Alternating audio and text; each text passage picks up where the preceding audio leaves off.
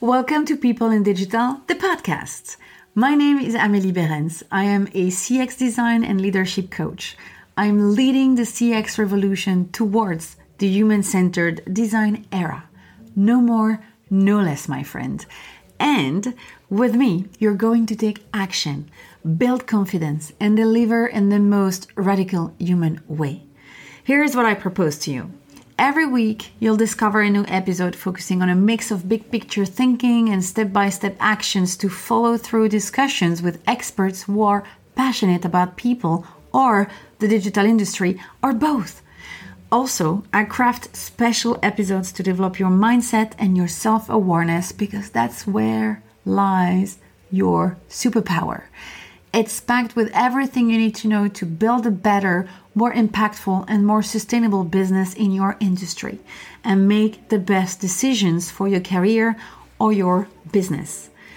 So, what are you waiting for? Start taking action and create a positive impact today by signing up for the podcast. It's like a little commitment for yourself because the only way forward is to focus on people and yourself, of course. I'm also very happy to invite you to the Leader Attitude, the only newsletter that helps you to take your power back by focusing on mindset, people, and execution. It's an exclusive weekly email that you can read at your own pace to help you remember the concepts. I will also notify you when I launch new stuff, products, group coaching, trainings, and other fantastic surprises, of course. Sign up today on amelieberens.com all the links are also in the description. And join a growing community of leaders like you who have decided to take a turn in their career or their business. Oh, and one last thing please remember it's always a good moment to start. On to the podcast now.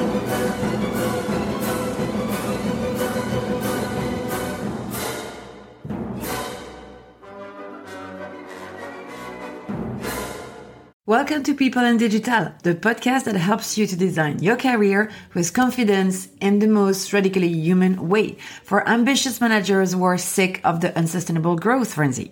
My name is Amélie Berens, customer experience consultant and career coach.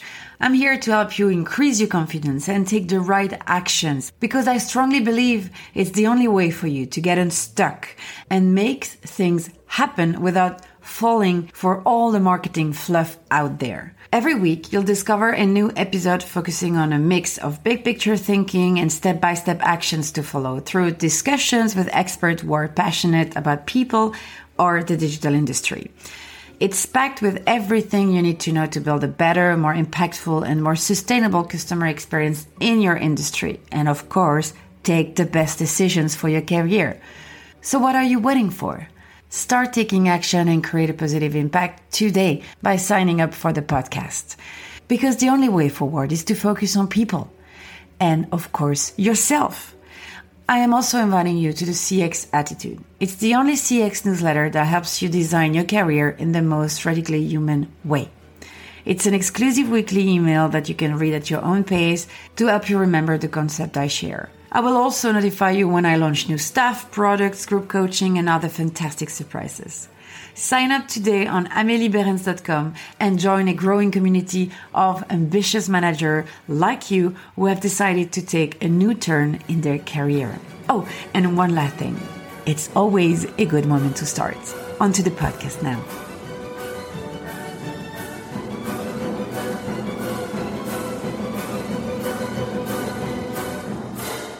Today I'm happy to present you Stéphanie Duchemin, an employee experience expert practicing for at least seven years this human design strategy impacting career, leadership, culture, organization, and performance, and I might forget some others. In short, impacting the life of employees. She is head of human capital at the House of Marketing, a fast growing agency with a team of 90 people, which is part of the Customer Collective. The group has been evolving, and so uh, she's helped across different entities, including recruitment and talent development planning. All in all, making sure they have the right person, the right people, and that they're happy and perform at high standard. It sounds like the dream of every company, right? Stephanie talks real about employee experience. During this discussion, we dive into the reality of a people centric culture and we explore practical aspects of the implementation. Of course, we talk also about the link with the customer experience. So now, are you convinced? Here is how to do the employee experience the House of Marketing style. Oh, and during the conversation, we uh, we mentioned Tom a lot. That sweet little noise is actually the acronym of the House of Marketing, and the Tomers are the people in the tribe. So now you're ready. Let's go. Thank you, Stephanie, for joining the show today. I'm very grateful. Uh, we know each other for a while now because uh, you gave me my first shot as consultant. Uh, my God, I think it's like seven years ago or something. It's been a while. and, uh, yeah, voila, at the House of Marketing, uh, where yeah, my whole uh, experience of consultant started. I always have been grateful for that, and I'm very happy to have you today on the show to talk about the employee experience, which are for a part tested with you. And uh, and uh, for me it was obvious that you were the good person to uh, to get through that topic with me today. So before we dive into that topic i would like uh, yeah to to to give you the mic and uh, and yeah maybe you tell me you tell us uh, who you are and what you like to do Okay, well, thank you very much. Thanks for having me as well. Uh, so, who I am? Uh, so, I'm uh, Stephanie, the responsible uh, for human capital um, for the House of Marketing. Um, so, we're a team about about 90 people now, uh, but also as the group has been growing and evolving towards customer collective, then I'm also there for helping across different entities within our group. What I'm doing on a daily basis, uh, different aspect of my job, uh, recruitment, talent development, planning, uh, well, make sure that we have the right people, that they're happy, uh, and that they perform. So, voilà, that's about it. Okay, thank you, Stephanie. So I was saying that, yeah, for me, you are the right person to talk about uh, employee experience because uh, this is really into the culture of the of marketing since day one. Uh, I met uh, the the company, I met the people around there. It's something you really uh, have a strong. Um, well, you don't really call it employee experience. You have your own words, of course, but maybe you can already start by how would you define employee experience to a beginner or somebody uh, like you used to? Like, what is employee yeah, experience? Yeah. it's a good question, and indeed, it's not that I rationalize it like, oh yeah, we're doing employee experience, but yeah, of course, if you if you take a step back and think about it, that's exactly what it's about, and um, it's also maybe linked to my past as a marketeer because before jumping into this role uh, as a human capital manager, I, I was myself a marketing consultant and a marketeer. So of course, then for me, it's a bit normal to think yeah, first customer centric and now more employee centric. But yeah, so uh, that's that's how it naturally evolved from one to the next. Uh, so how I would define it, um, it's about really being very mindful for um, how a, an employee um, is going through the different step of his so in this case, not customer journey, but employee journey.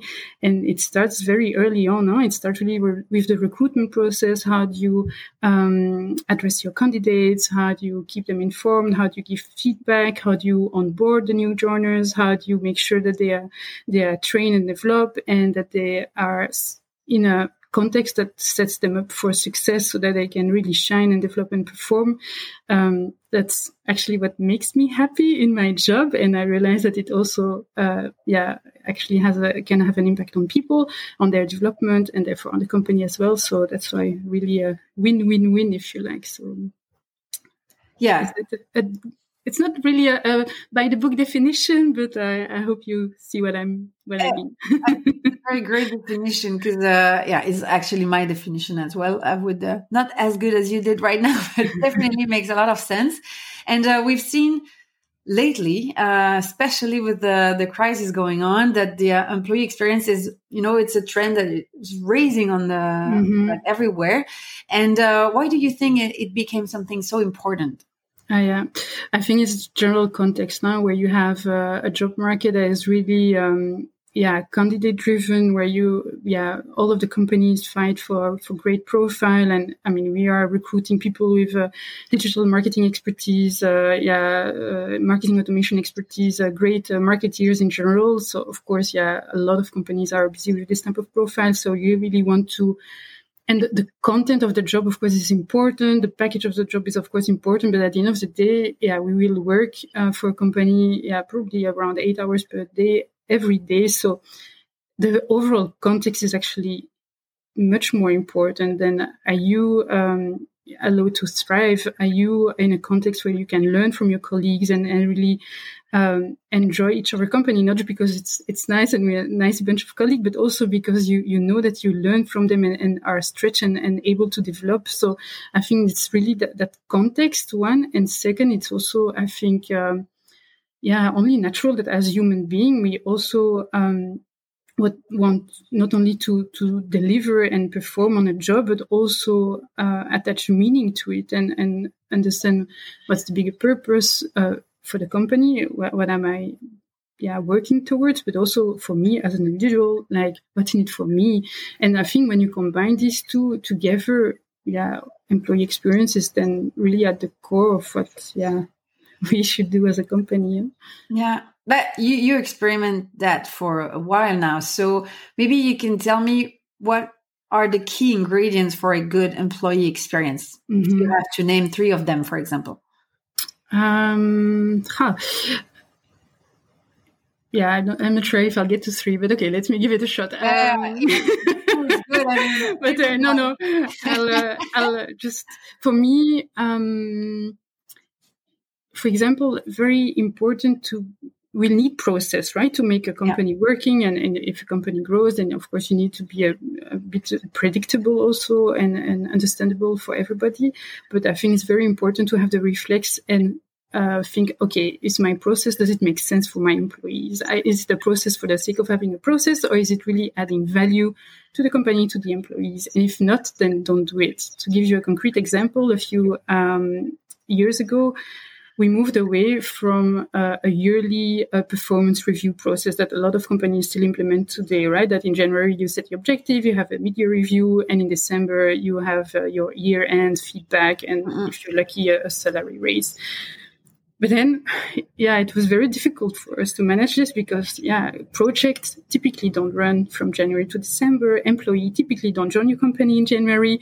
So that was a very concrete example of a process that was completely not around the employee right? Although he or she is the, the key person in that process still it was january to december. So we really did a, a pivot change and said okay what if we would really center that around the employee and say we don't decide as a company when you need to decide to set your objective. We don't decide when you should close an objective. You know better actually because you know when on what project you're working, when are the starting or finishing, and so on.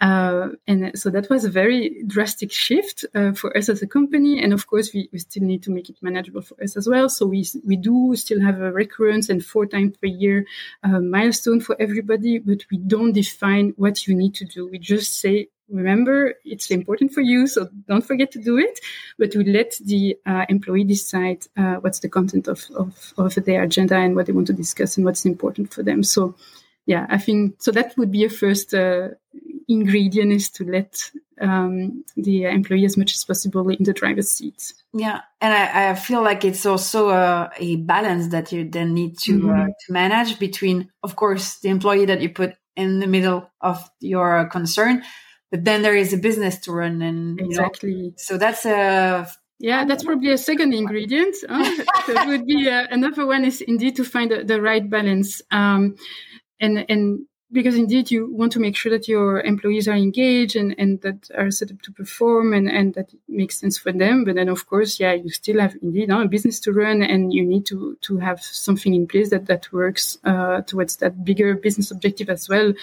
And, um, I often hear comments like, oh yeah, but if you're an employee centric company, then maybe you're not a customer centric company. And for me, I mean, that's, yeah, then my brain kind of bangs it. Why should it be one or the other? I think in most cases, again, it's about win-win. Huh? And if you have uh, employees that are, you know, happy and, and can thrive in their job, yeah, 99% chances are that your clients will also be happy. So I think it's really, yeah, one and the same thing at the end. And indeed, you need to be sometimes very mindful and make choice and, and, and you cannot make everybody happy. I gave up on that one. So, but, uh, yes, um, yeah, I have a colleague telling me that, yeah, we are not a, an intellectual and, and that we know we cannot make everybody happy, which is good. And, and I think it's also uh, part of the employee experience. It's not that you can always uh, say yes and, uh, and agree and, and everything. And yeah, we're not a, a travel agency or a, yeah, a holiday club, right? But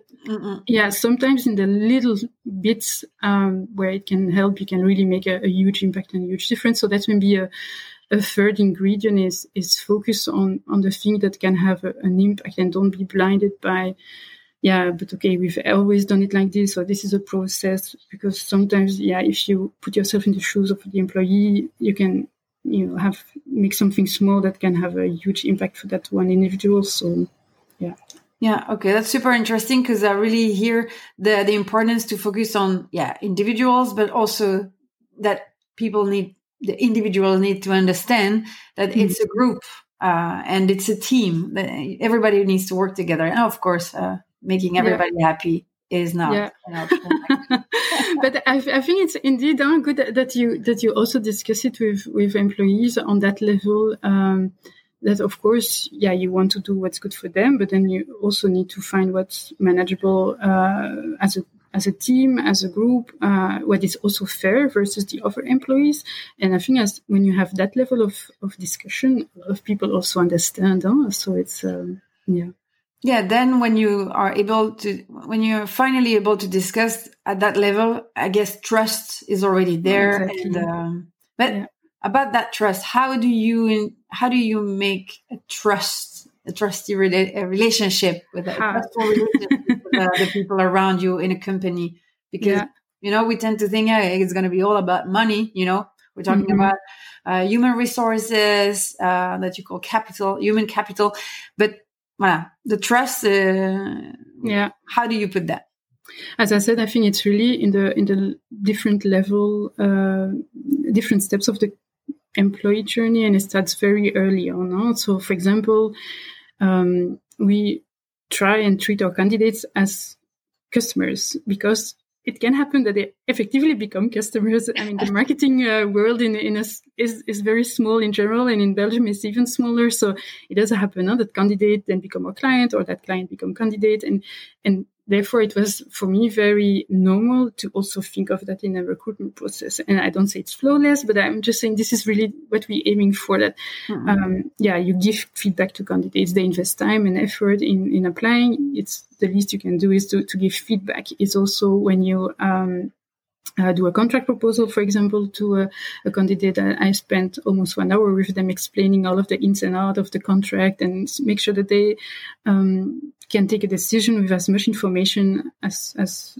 possible because we want it to be a right choice for them and, uh, and that will make it a right choice for us as well. Um, so, for example, in, the latest phase of the recruitment process, I always tell candidates, talk, talk, talk, go and talk to some of the employees and ask them for the experience. And of course, it will be subjective. And of course, there will be, yeah, great things and, and maybe more challenging times that they will tell about, but at least go and talk to them and, and mm-hmm. understand what it's all about. So, and I think, I mean, that's maybe a first building block on how do you build trust is that you then create that openness that's okay, um, yeah, this can be discussed. And this is also something that we hammer in the onboarding phase, like ask questions, tell us, share uh, if it's going well, if it's not going well. Um, so we really try to have a, a company culture where everything can be discussed. It's not that we will then again say yes to everything, but at least yeah. there to put it on the table and don't feel like you will be judged for asking a question or asking for support. On the contrary, yeah, that's how we stronger together. So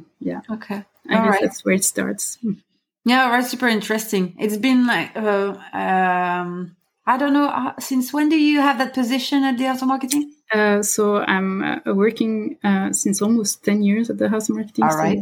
All and right. Uh, but uh, since 2014, so that will make it yeah over six years in, in this position as human capital manager. So All right. Yeah, after being a marketing consultant, so it's a was a big shift, but uh, yeah. And since then, yeah, six years seems like a very long time. But yeah, at the time we were 35 people, and and really there was a lot of things to be set up. And now, yeah, only at the house marketing we're 90, and if you count the whole group, we're 225. So that's it's not that I have the impression I've been doing twice the same thing.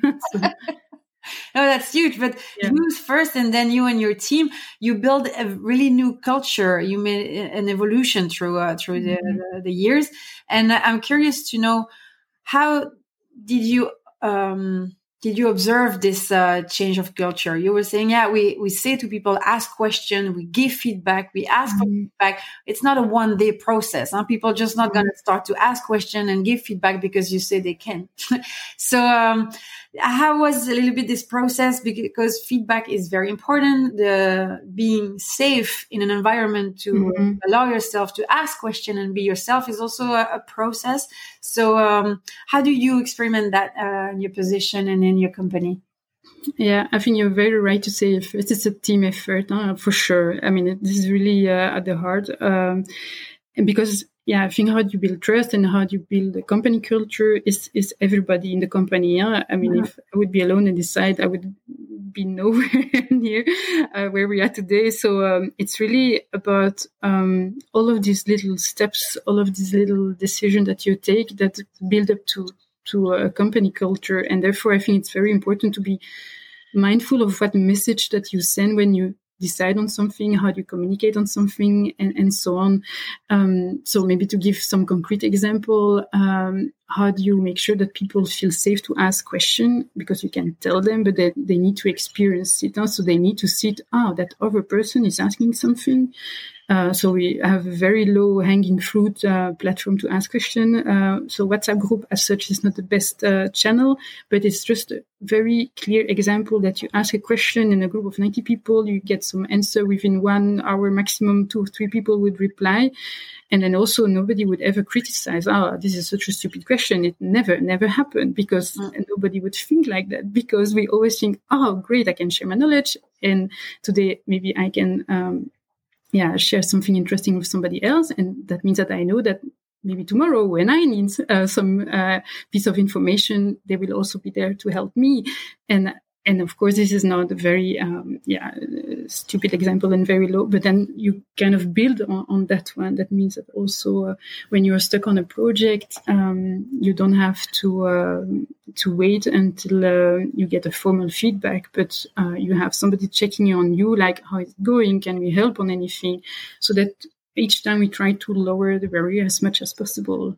Um, maybe something else. We also try to make sure that the consultants are well connected among each other, so that we organize uh, some activities, uh, informal, sporty, fun, um, and of, of course also the training. We do it face to face as much as possible.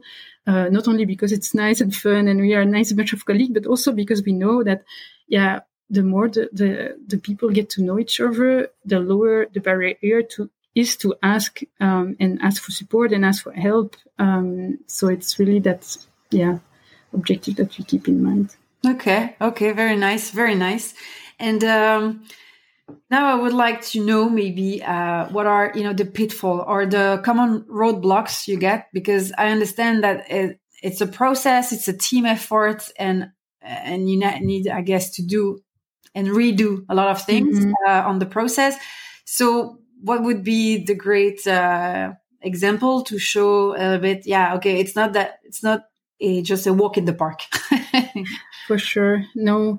I think what you, yeah one thing to take into account is that this is something that you really have to um, reconfirm again and again and again and again. So you can never take it for granted that, okay, now everybody is that same mindset and, and everybody is going in the same direction because um, there will be stressful situation. There will be, uh, yeah, economic downturn like last year where it would be very easy to go back to your old reflex. And, and, and there, I think it's really in this moment of truth that you have to stand for what you um, want to stand for as a company and reaffirm, okay, this is how we will do it and stick to that and reaffirm it. And I think that's very important. The same way, for example, when we um, integrate new company in the group, um, it's very natural as human being that we start and, and talk in, for example, they versus us and they are different and we do it differently and so it's very important to say okay maybe but yeah let's embrace the difference and that's how we become stronger. But i think there's really something that because it's such a, a natural reflex for any human being to think in that terms of difference and of groups one against each other that it takes really an active uh, proactive um, yeah, and, and really willingness uh, bottom up and top down even more to, to, to really reverse the trend and to say, okay, that's the way it is. Maybe we're different, but okay, what do we have in common? What do we want to build? What is our, what is our bigger objective? How do we achieve it? So it's really that constant hammering of on the same nail. Like we, we have a bigger objective. We want to make it happen. Is this important that our people are feeling, um, yeah, supported? So how can we make it happen? So you're more like a, a culture guardian. Is that so? Uh, no, because I, I, I think I'm, I'm definitely not alone in this, huh? and, and, yeah. and I think that that's also why it, it works. Is because yeah, um, yeah, the whole management team is very much convinced of this, and um, so and yeah, that's the only way to make it happen. And also, we recruit people that are in this mindset. So it's a bit self fulfilling in a way, but still, there are moments of stress and, and more where it's more difficult, and we have to really go the extra mile. Yeah, and that is super important. What you said, the whole management team is full mm-hmm. on and uh, and committed to make it happen. So yeah, because culture is not something you can change from the bottom to up, I guess. Even though you can create great co- team cohesion. Yeah but uh, it really comes from uh, from from the top yeah. in this case. I think that vision, yes. Uh, on the other hand, I think there's also a bottom up role to be played okay. because, uh, I mean, we, we try and, and, listen a lot to, to employees and understand what they have to say uh, and ask for feedback when we want to change something, when we want to improve something. Um, we really try to involve them as much as possible in, in, in everything that, that we do. And I think that has also a lot of value. First to monitor a bit, okay, what's going on and, and is there anything, you know, do we have any blind spots? So I think listening is, is important, but also proactively asking on, on you know, this specific topic. What should we do? How can we tackle that better? And then what we do is gather just small group of like eight, ten people around breakfast and deep dive into a topic um, and yeah, get a better understanding. And that is make it also very powerful to change things because then you also get the yeah ideas. And typically these are the best ideas. And also uh, and also yeah the the the, the buy-in to, to to make it happen. So yeah. Okay. All right. Super interesting and um, how do you then define the success uh, of an employee experience? When is it, you know, because you said it's a, it's a never ending job. Mm-hmm. Yeah, I guess you get some celebration on the road. So uh, what would be some successes? Huh. Uh, I don't think there's one moment that you can ever say, now we are there. so for me, it's more like indicators, right? Um, indicators that you uh, keep on attracting talent in your company. Um, when people leave the company, um, do they? Why do they leave? Do they leave?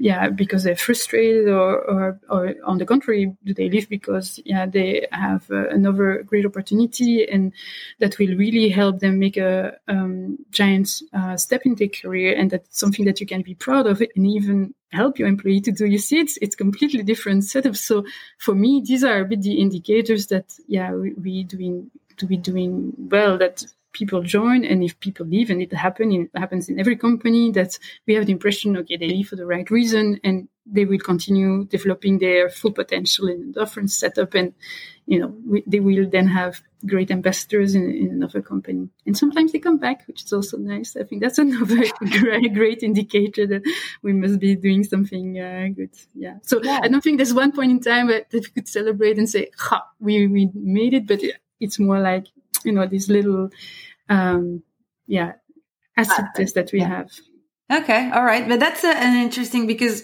yeah that's a sentence that is famous at the House of marketing huh? once a tomer always a tomer Yes. And, uh, you see, sometimes they come back. It happens more than uh, sometimes, in my uh, point of view, and yeah. um, that's very strong. And um, especially in a market which is going a little bit crazy now, it's mm-hmm. trendy to be a job hopper. Okay, we're talking about a, a consulting company, so of course, job hopping is, is kind of mm-hmm. a thing. However, you got employees and, um, that job hopping is a thing now. So how do you, how do you explain that you can uh, have how do you manage actually this trend of job hopping and uh, having some faithful employee you said it's been uh, 10 years that you're at tom and there is a lot of people who are at tom for a long period you've been as well my my uh, longest employer my career so that's why it's, uh, it's how do we yeah yeah there is something there that i would like to understand if you can but i think it's partly also part of our value proposition to our employee. You know? if, again, to speak in, in customer experience or, or in marketeer term, I mean, what we can offer to employees is basically job hopping opportunities at the same employer because mm-hmm. when you work as a consultant, you go from one project to another. You work for very different clients, different marketing domains that you can develop, uh, different company culture that you can, uh, yeah, get to know at clients. So by definition, you have this variation that is embedded, but on the other hand, you also can build something more long term with a company, which is uh, something that our freelance consultants sometimes need. Okay, they have the variation, but then also sometimes they also always uh, feel a bit uh, at, at, the side of, at the client. So when you say, yeah, but in this case, at the house you can have a bit the best of both, both worlds, work on a project, but still be part of a bigger community and build something uh, together. I think everybody yeah, I'm always telling to the Tommers, the house marketing is only what you make out of it. Huh? So everybody can shape the house marketing in the direction that you want it to be, be as a company. Um, so I think that's that's a big part of, of yeah how we can address this trend um, is is a bit in the essence of how we work and what we do, and that alone is not in, enough. I think another aspect is that yeah we really want to uh, make sure that we uh, not thinking in employee first or customer first, but like both at the same time, because I really believe that you can combine this. Yeah, yeah I, am also a strong believer in that.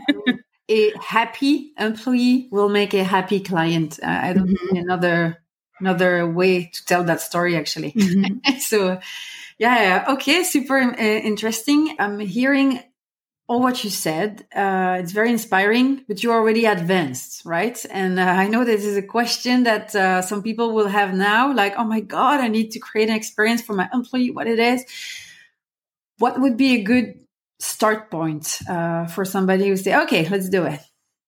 Mm, yeah, I think it, it really depends on your business priorities. For example, if your biggest challenge to recruit, attract talent, then maybe start with that and, and make sure that, you know, the way you um, deal with your candidate is, is, is very much candidate centric and, and start with that. If, if your biggest, um, challenge is to, uh, to develop your your existing talent to make sure that they are uh, trained and they have opportunity to, to change. Maybe that would be also a good starting point and how you can do it is basically ask ask them what is it that that that, that your employees want? How can you have the biggest impact uh, on, on, their development? They are the expert they know. So uh, so i think that's i think opening up that, that discussion has a has a lot of uh, value. Um, and what helped me also is going and so on the one hand ask but on the other hand also go and and outside of the building and and see what's happening in other companies and how they are doing. I was explaining um, about how we changed the whole talent, development approach and, and moved from a, a calendar driven approach to a more uh, employee centric approach. We didn't came up with that in one night. Huh? We go, we went and talked to other companies, understand how they were doing it, what worked well, uh, what were then also the challenge, because yeah, of course it's also easy to have something that starts in January and, and ends in December but how were, were they dealing with this so and that's the inspirational because then you you can decide for yourself okay this is interesting um, this but we can also adapt it to to our environment and our reality and and tweak it. And so i think it's um, it's good to go and ask in a business design thinking uh, type of uh, reasoning also go yeah. uh, as the expert. Yeah yeah, and I guess you had a lot of uh, try and learn and try and learn. Uh, yes, I guess it's also a process that uh, now is a part of the culture. Mm-hmm. Indeed, and and it helps, of course, to have marketeers huh, as your employee, as is the case for us, because they are very open for um, I mean, they know uh, about business design thinking. They know about uh, asking uh, asking for feedback, and so this is what they experience as marketeers. So when we ask them, they're not surprised, and we we yeah. So it's very it's a luxury setup for a human capital manager huh, to work also with that type of uh, profile. I, realize because they're always a bunch of people that will be eager to to give input, to share feedback, to give ideas. So um, yeah. that helps a lot. Yeah, you get already the expert in the house and right. very close. Yeah, indeed. All right, all right.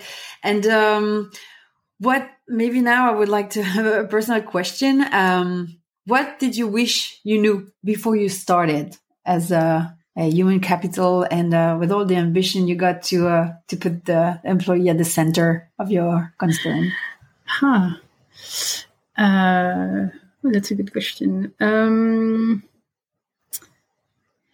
one one thing that someone told me in the very first uh, period of my experience as human capital manager is that sometimes the experience is actually better not to have experience in something. It's actually better to start things with a completely fresh mind and open mindset. And and I was I felt very um, insecure about that. That oh yeah, I didn't have hardly any training in human uh, capital, and or it was from a long time ago. And, and so my first reflex, like, oh, I need to train myself and learn as much as possible. But actually, there's a lot of things that you just grow from your experience and trust your instinct, ask people. And, and I think that's, so that's kind of uh, relieves a bit the pressure and, oh, I need to be the expert. You, you grow as an expert and, and it's, it's, it's fine. And, and yeah, so that's, I think, uh, one piece. And also, um, Something else is that I think our role as human capital manager is to um, propose a context, is to um,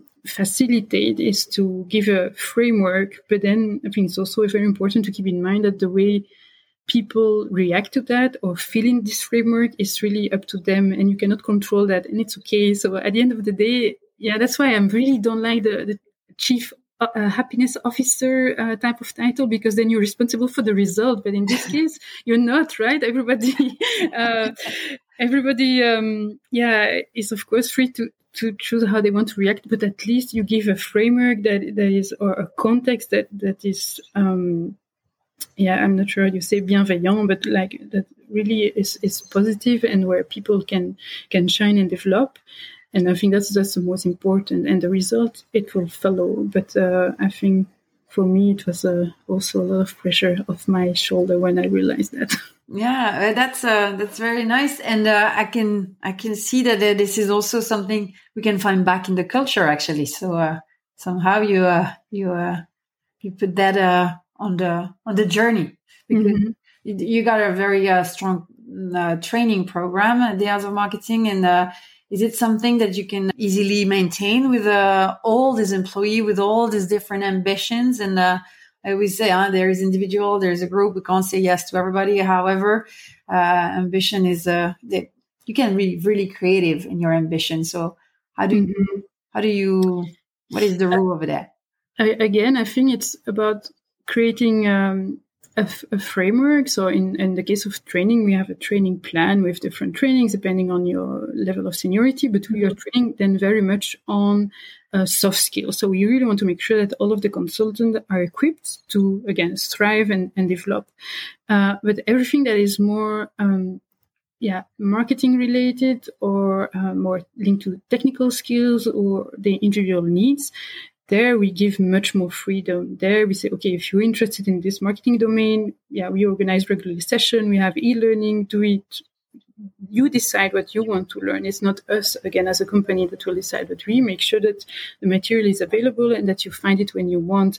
The same way, um, we also have a budget for. Um, yeah, individual needs because yeah, in a group of 90 people, of course, you can never predict every mm. single needs.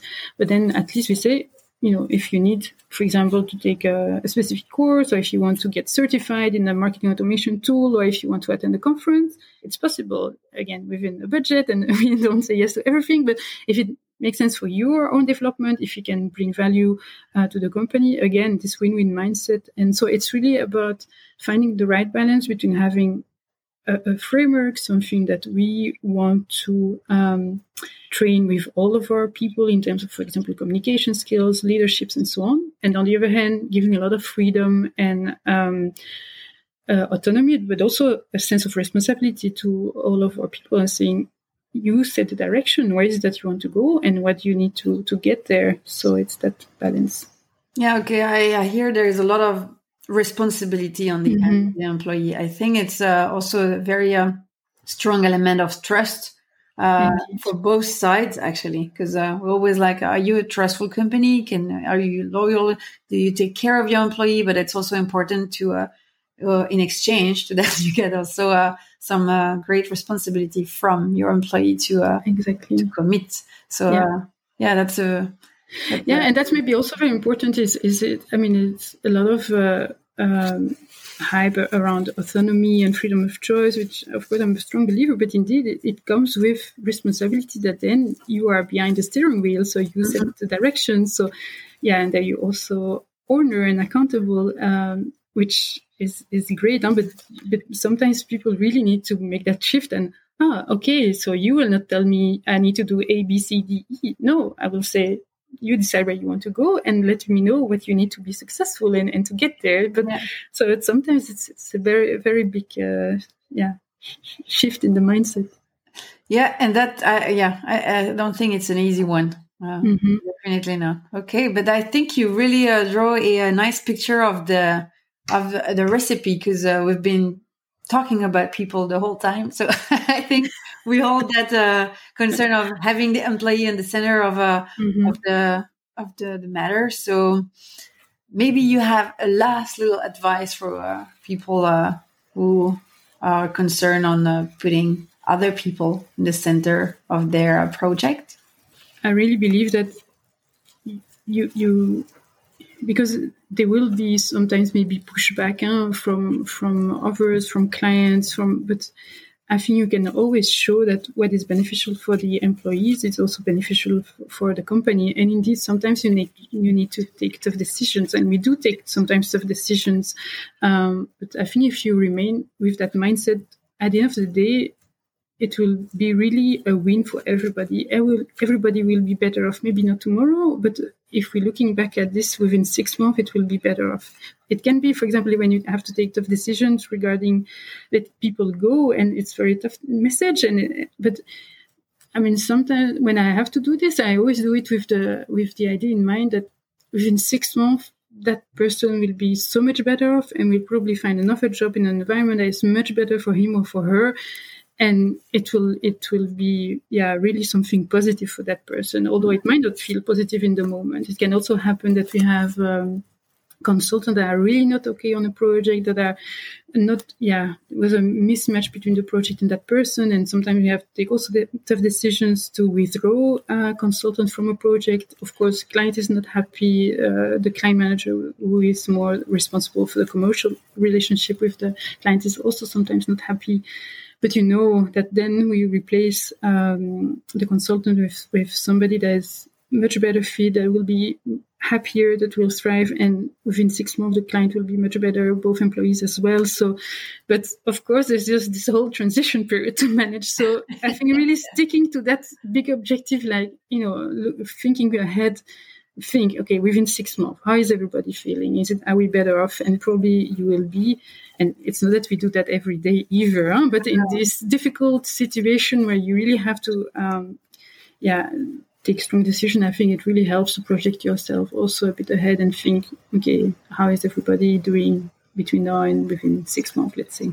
Uh, thank you. That's very important to uh, to hear about. Yeah, there is a long term as well uh, when we are on a project, whatever it is, because uh, we tend to forget that we are very in the yeah in the markets are usually super uh, eager to move on, grow, blah blah blah blah blah. But uh, yeah, we, to set people in the center of attention, we also need to get a, a, a view on the future and the six months or one year from there.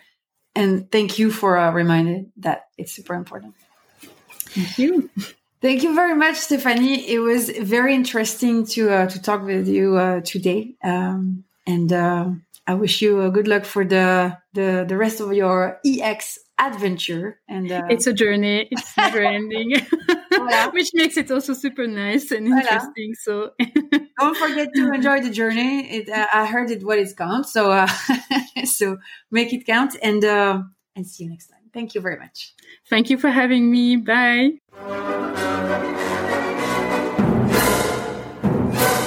That's it for another episode of People in Digital, the podcast. Thank you very much for your time. I'm pouring my heart and soul into this and I hope you liked it.